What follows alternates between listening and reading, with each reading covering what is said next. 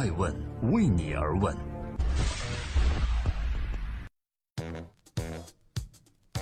Hello，大家好，今天是二零一七年的十二月六日，欢迎聆听守候爱问每日人物。今天是周三，我是爱成，记录时代人物，探索创新创富。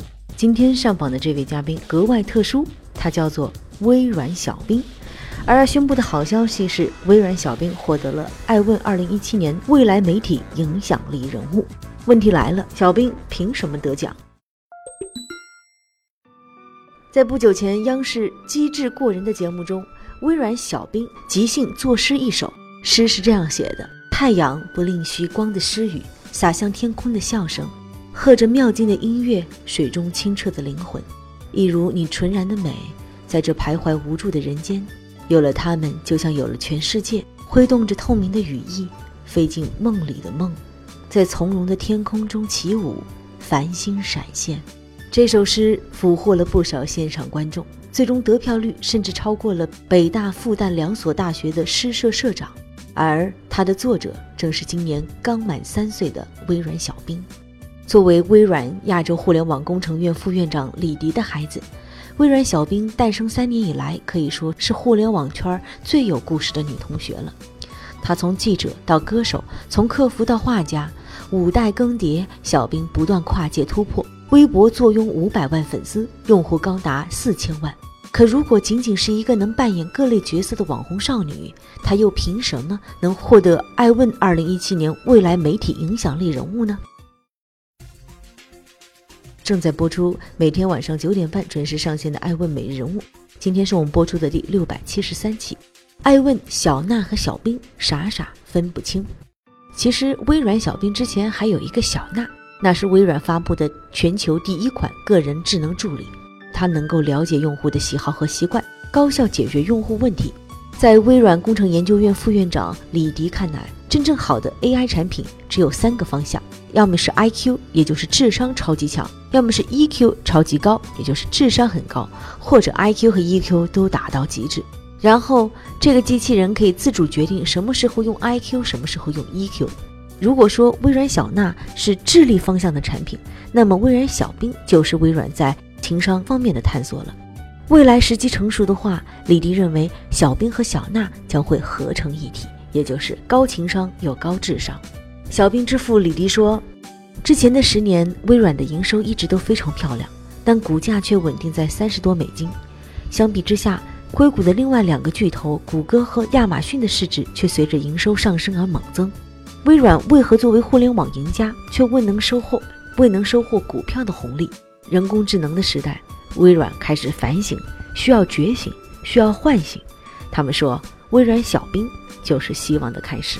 所以，李迪也更倾向于小冰是一个探索的结果。他在探路，他在寻找让人工智能落地的方法。小冰绝不仅仅是一个能扮演各类角色的网红少女，她更像是微软决战人工智能时代的探路者。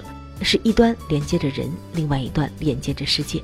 艾问人物团队不久前在全球创新大会上还对话了另外两位非人类嘉宾，一位呢是长得最像人类的机器人 Han，一位是上知天文下知地理的百度小度。当在对话现场，我作为主持人问及这两位机器人会不会取代人的工作时，Han 给予了很肯定的答案，是他认为三十年内机器人就一定会取代人了。而百度小度却认为，人工智能会帮助人类从简单重复的工作中解脱，让人类腾出时间去完成更有意义的事情。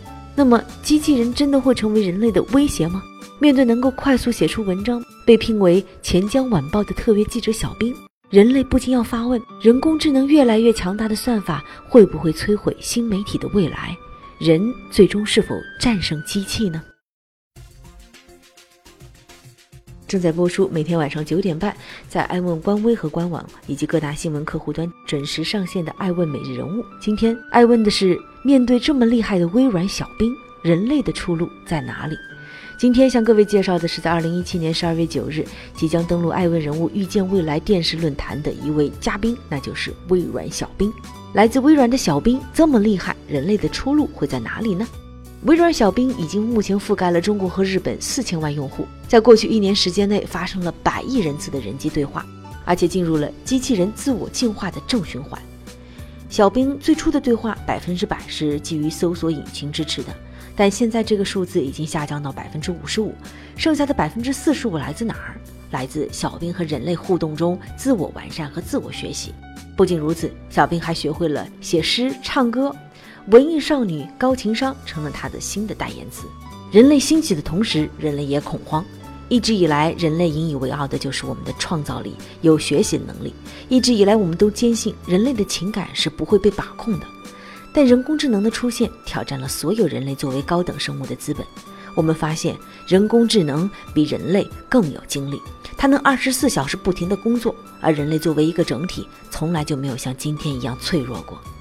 所以，人类开始担忧：人工智能出现了，人类会不会被替代？我们该如何去对待人工智能？有人说，人类百分之八十的工作都会被替代的；更有人说，这个比率在近十年里会一直上升，未来也会更高。但也有声音说，不用担心，人类毕竟是强大算法的编制者和背后的操纵者，人类决定着人工智能的上限，所以最终留存给人类做的工作，也许比我们想象的要多得多。现如今最困难的，反倒是。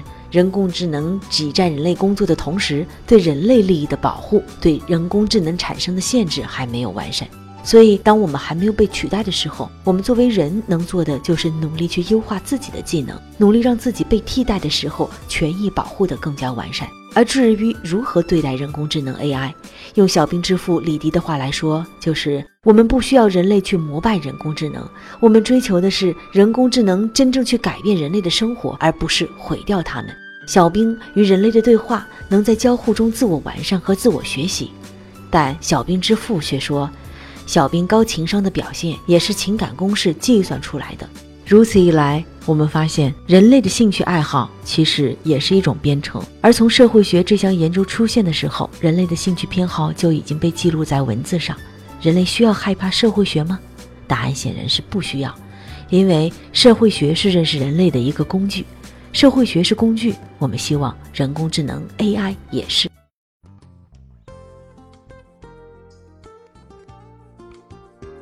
在今天艾问每日人物的最后，感谢各位的聆听和陪伴，也欢迎各位登录我们的官微和官网，关注十二月九日我们在北京举行的艾问人物遇见未来十年的媒体。我们邀请到了微软的小兵之父李迪，以及著名财经作家吴晓波，还有同道大叔、金融时报中国区总裁张岩，还有来自纸贵科技的创始人唐林，与各位共话未来十年媒体到底。路在何方？人工智能会不会替代媒体人的工作？在今天的最后，我们想说，蒸汽机的出现毁灭了传统渔业，大量机器的出现又毁灭了小作坊生产。新技术的出现，我们阻止不了。正确的认识和利用，才可能是对待未来正确的态度吧。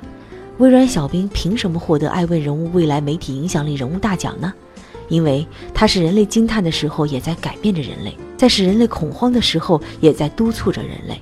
艾问想问一句：你认为人工智能越来越强大的算法会摧毁媒体的未来吗？欢迎您十二月九日莅临中国教育电视台，参与《爱问人物预见未来》电视节目录制，一起激变未来。我是爱成爱问人物的创始人爱问，为你而问，让内容有态度，让数据有伦理，让技术有温度。爱问是我们看商业世界最真实的眼睛，记录时代人物。传播创新精神，探索创富法则。